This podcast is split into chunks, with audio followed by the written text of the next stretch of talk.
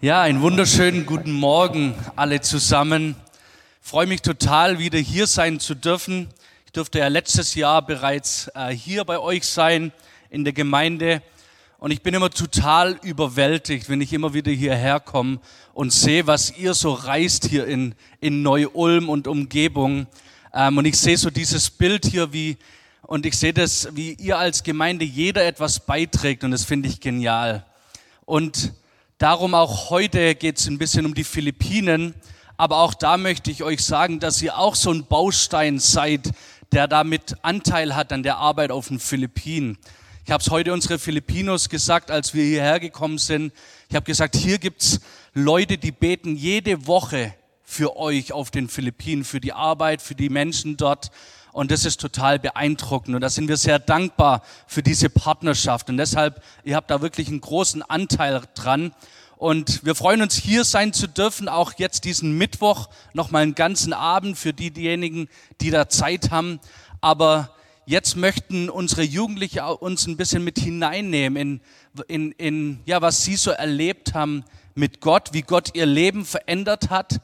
Und wisst ihr, ich weiß nicht, ob ihr es kennt, aber jeder von uns hat so Situationen, wir haben Pläne, wir haben Träume und dann kommt alles ganz anders. Und wir fühlen uns ein bisschen hoffnungslos, wir fühlen uns, als ob wir irgendwie stecken geblieben sind in unserem Leben, weil sich alles von einem Schlag auf den anderen verändert hat. Und ich möchte jetzt die Gladys nach vorne bitten, sie möchte uns mit hineinnehmen, in was sie für Träume hatte und Pläne für ihr Leben und wie das sich auf einen Schlag verändert hat. Hello everyone, my name is Gladys. Hallo alle zusammen, mein Name ist Gladys. I'm 23 years old. I'm a graduating student with a Bachelor of Science in Information Technology. Ich bin 23 Jahre alt und habe jetzt gerade vor einer Woche das Studium IT-Studium abgeschlossen. Today, Ja. Dankeschön. Um, today, I am going to tell you about how the Lord has rescued me from being empty and having nothing at all to having almost everything. Und heute möchte ich euch erzählen, wie Gott mich total verändert hat. Von einem Leben, das voller Leere war und jetzt ein Leben in Fülle. That was the life I used to live when I turned seven years old. Das war das Leben, als ich sieben Jahre alt war. A Filipino missionary couple from Waiwam Ein Missionarsehepaar von Jugend mit einer Mission approached my parents and introduced Christ for Asia as an international for street children like me and my siblings. Das Missionarsehepaar, die haben mich auf der Straße getroffen und sie haben mir die Organisation Christ for Asia vorgestellt. After hearing about all the opportunities and privilege the ministry of Safe AI can give without a second thought, I said yes. Und sie haben mir erzählt, wie das Leben in Christ for Asia für mich aussehen könnte und was ich für Möglichkeiten haben könnte. Und ohne einen zweiten Gedanken darüber zu verschwenden, habe ich Ja gesagt. Not only I, but two of my siblings also were sent to Christ for Asia International. Nicht nur ich, sondern auch zwei meiner Geschwister ähm, durften in das Kinderheim. While in Safe AI, I made sure that I do well in school, for I have this goal in my life to help my parents escape from the poverty we went through. Und ich habe wirklich alles gegeben in der Schule, weil es war mein Traum und mein Ziel im Leben, einen Schulabschluss zu machen, um dann meinen Eltern aus der Armut herauszuhelfen. But I was disheartened and my goals collapsed when I found out that God took my father at the age of 11 years old, and then six years later, He took my mother as well. Aber all dies hat sich, all diese Pläne ähm, haben sich verändert, als ich elf Jahre alt war und meine Mutter verstorben ist und später auch noch mein Vater verstorben ist. Then I thought to myself, what now? What will be the purpose of my studies now? Und ich habe überhaupt keinen Sinn mehr gesehen. Ich habe mich gefragt, wa- warum gehe ich denn überhaupt jetzt noch in die Schule? God, in all His goodness, made me realize that He already planned everything since the beginning. Aber Gott ist so gut und er hat alles, jeden einzelnen Schritt in meinem Leben bereits geplant gehabt. God rescued me from the streets. He provided everything for me and my siblings. Gott hat mich von der Straße gerettet und hat mir alles, was ich fürs Leben brauche, zur Verfügung gestellt. Back then, life's basic necessities were a problem. Selbst die, die grundlegenden Dinge im Leben waren ein großes Problem für mich. But now I have everything I need. Aber jetzt habe ich alles und noch mehr, was ich zum Leben brauche. in the Lord. In Gott. I am sure and confident that God will sustain me. Ich bin überzeugt, dass Gott für mich sorgen wird. Having no parents beside me on my graduation day is painful to think about. Und es macht mich traurig äh, an meinem Abschlusstag, wo ich äh, die Schule, das Studium abschließe, ohne meine Eltern an der Abschlussfeier stehen zu müssen. But I trust God that, that I trust God provided me everything and my siblings. Aber ich vertraue Gott, weil er versorgt mich und meine Geschwister mit allem, was wir brauchen. I trust God with me in my trials or pain. Und ich vertraue Gott auch in all den schwierigen Situationen in meinem Leben. For as long as we are still alive, God has a purpose in our lives. Und ich bin überzeugt, solange wir noch am Leben sind, hat Gott einen Plan für uns. He promised in Isaiah 55, 8 to 9, In Jesaja 55, 5 bis 9 hat er versprochen, My thoughts are nothing like your thoughts, says the Lord. meine Gedanken sind höher als deine Gedanken.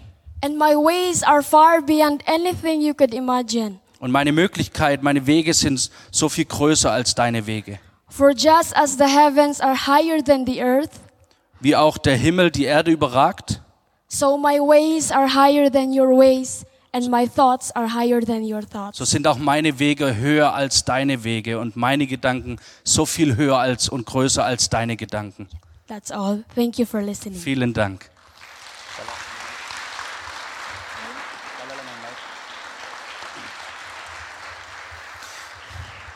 Ja, wenn, wenn alle unsere Pläne und Träume von einem Schlag auf den anderen von uns weggerissen werden, der einzigste Grund, warum die Gladys in die Schule gegangen ist, um ihre Eltern aus der Armut herauszuhelfen. Und nun sind, bei, sind beide Eltern verstorben. Was nun? Und ich glaube, auch du und ich, wir kennen solche Situationen, wo wir keinen Ausweg mehr sehen, eine hoffnungslose Situation, auch Situationen, für die wir gar nichts können. Auch die Gladys konnte nichts für ihre Situation. Und ich möchte in eine Geschichte schauen im zweiten Samuel heute. Das ist eine der Lieblingsgeschichten von unseren Kindern. Das ist eine Geschichte, die gar nicht allzu bekannt ist, aber es ist eine Geschichte der Wiederherstellung. Und ich glaube, auch wir können zwei Dinge von dieser Geschichte lernen. Und diese Geschichte, unsere Kinder übertiteln diese Geschichte immer, der König sucht mich. Und deshalb auch heute möchte ich auch euch sagen, der König sucht dich. Und zwar geht es um den König David.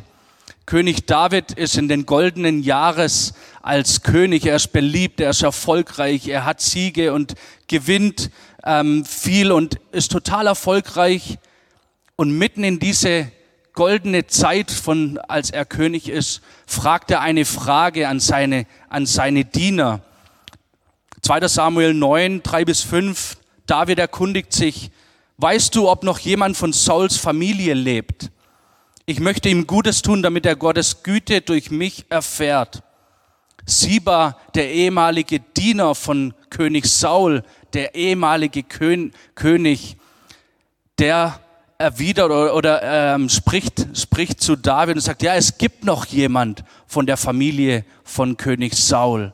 Nun, das klingt gar nicht so besonders, aber ich muss dazu sagen, normalerweise bleibt das Königreich in der Familie. Das ist ein Familienbusiness. Es wird natürlich an den Prinzen weitergereicht.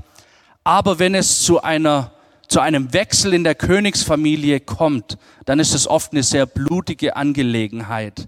Und die neue Königsfamilie versucht ihren Thron zu sichern und bringt alle ehemaligen, alle, alle Familienmitglieder vom alten König um. Das war, das war üblich zu den Zeiten. Und nun fragt König David, der mit König Saul nicht verwandt, äh, nicht Familie war, fragt er, gibt es noch jemand von der Familie?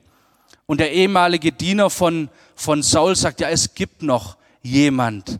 Es gibt noch jemand und er kann nicht gehen. Er ist verkrüppelt und er wohnt, er wohnt in einem, in einem Ort, er wohnt in einer Gegend, der heißt Lodabar.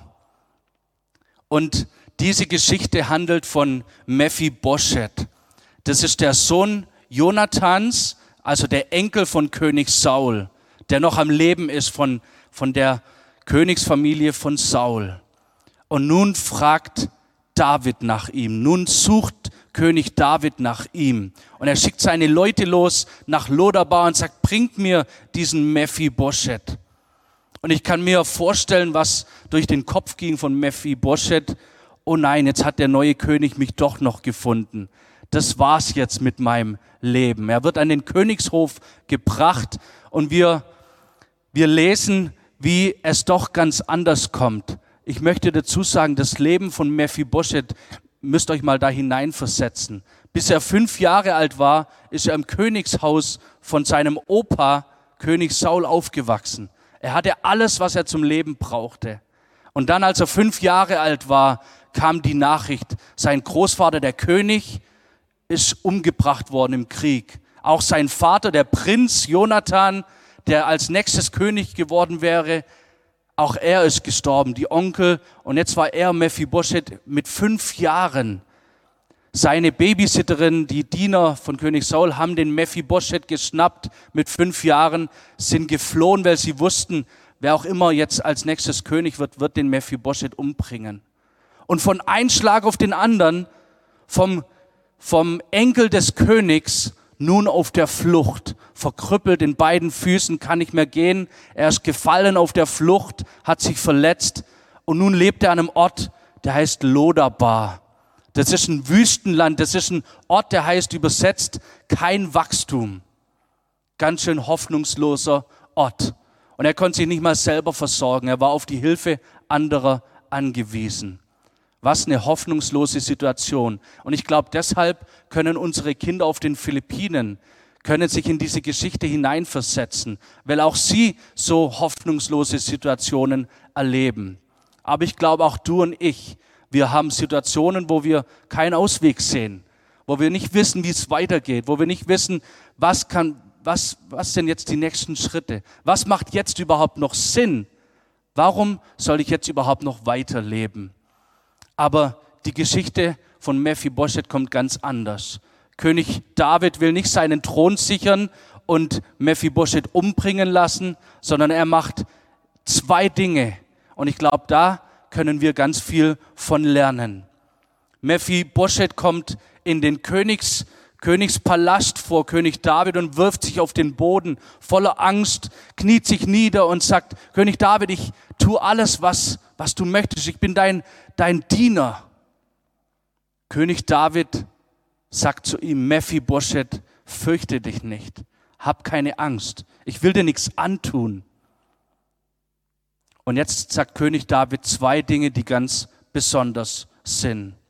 Das erste ist, er sagt, alles, was dem, was deinem Großvater, was König Saul damals gehört hat, will ich dir alles zurückgeben die Felder, die Äcker, der Besitz, möchte ich dir alles zurückgeben.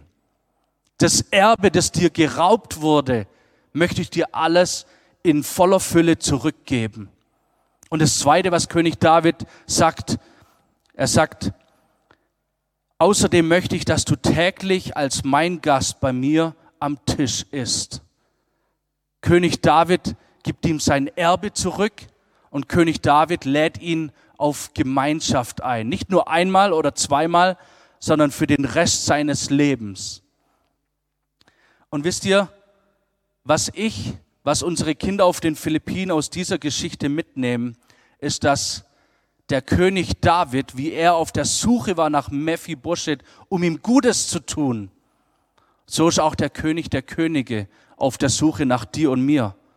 Ist auf der Suche nach jedem letzten Straßenkind, auf dem auf dem größten Müllberg, in dem letzten Slum, egal wo wir uns verstecken, egal wo wir stecken geblieben sind, wie der Mephibosheth in einem, in einem hoffnungslosen Ort, der Lodabar hieß. Ich weiß nicht, was dein Lodabar im Moment ist, deine hoffnungslose Situation.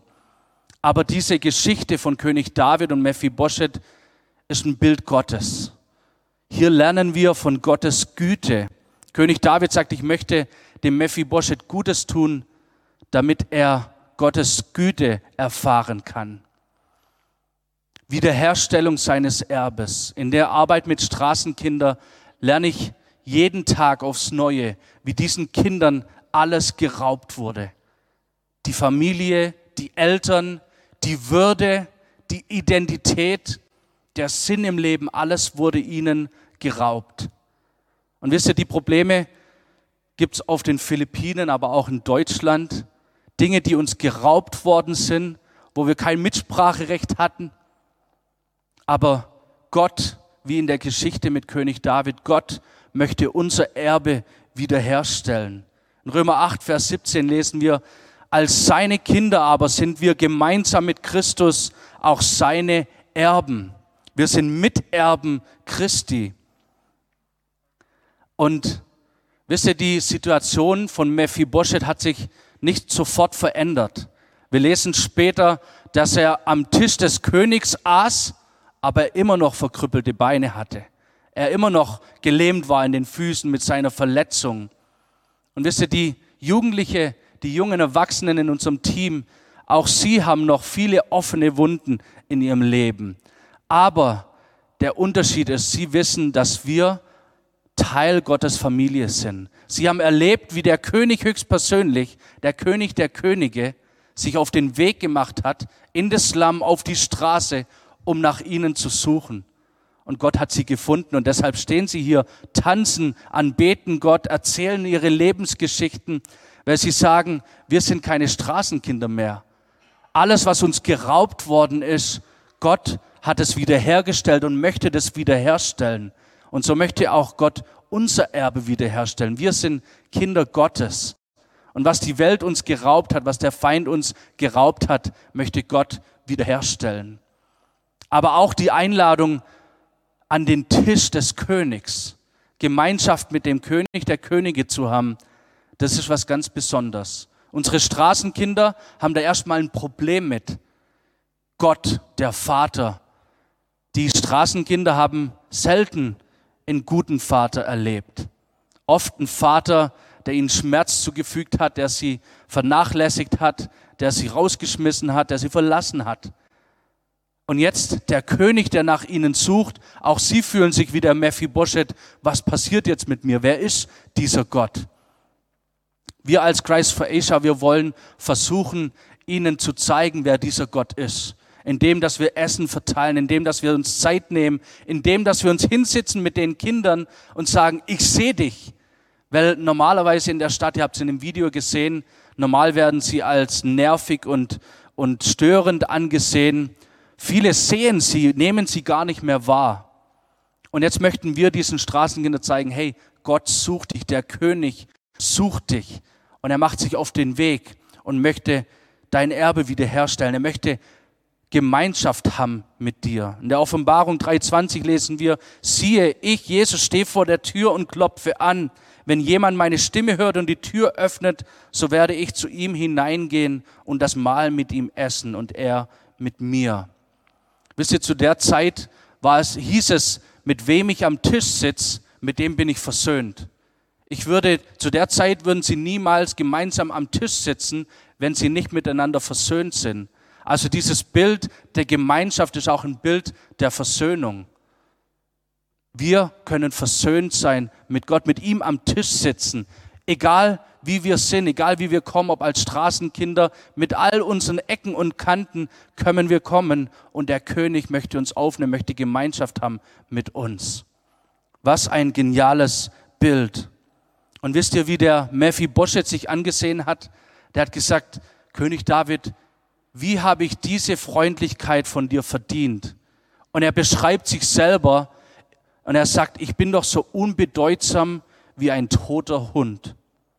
Und ich glaube, wenn wir in hoffnungslosen Situationen stecken, dann fühlen wir uns auch manchmal so. Hoffnungslos, hilflos, keine Würde, unwichtig, niemand, niemand ähm, sieht mich, ich bin so unbedeutsam wie ein toter Hund. Ich weiß nicht, ob ihr solche Gefühle manchmal habt. Was ich so genial finde in, dieser Geschichte ist, dass wir lesen, dass Mephibosheth an dem Tisch des Königs saß und er saß wie ein Sohn König Davids an dem Tisch. Wisst ihr, und für diese Kinder, die wir auf den Philippinen treffen, da, da gilt diese Einladung. Diese Einladung, wie die Gladys das erzählt hat, wie die anderen Jugendlichen das auch am Mittwoch noch erzählen werden, sie haben ein Zuhause gefunden. Ja, irgendwie auch in Christ for Asia. Wir sind die, wo sie täglich versorgen, aber sie, sie haben sofort gemerkt, dass es nicht die Freundlichkeit von Christ for Asia ist, sondern wie König David wollen auch wir die Güte Gottes ihnen spürbar machen, ihnen sie schmecken lassen, wie gut der Herr ist in ihrem Leben. Weil wenn sie dann eines Tages Christ for Asia verlassen, die Gladys wird im nächsten Monat jetzt selbstständig werden, wird anfangen zu arbeiten und dann gibt es kein Christ for Asia mehr. Uns ist es wichtig, dass sie wissen, sie können mit dem König der Könige am Tisch sitzen, Gemeinschaft haben und Gott wird sie versorgen, dass sie das erleben dürfen in ihrem Leben. Dieses Versprechen, König David hat ein Versprechen eingelöst, das er damals Jonathan gegeben hat. Sie haben einen Bund geschlossen, wo König David gesagt hat, ja, ich verspreche dir, mich um deine Familie zu sorgen. Das war die Bitte von Jonathan. Und König David hat das Versprechen eingelöst. Und das ist der neue Bund, den wir haben durch Christus.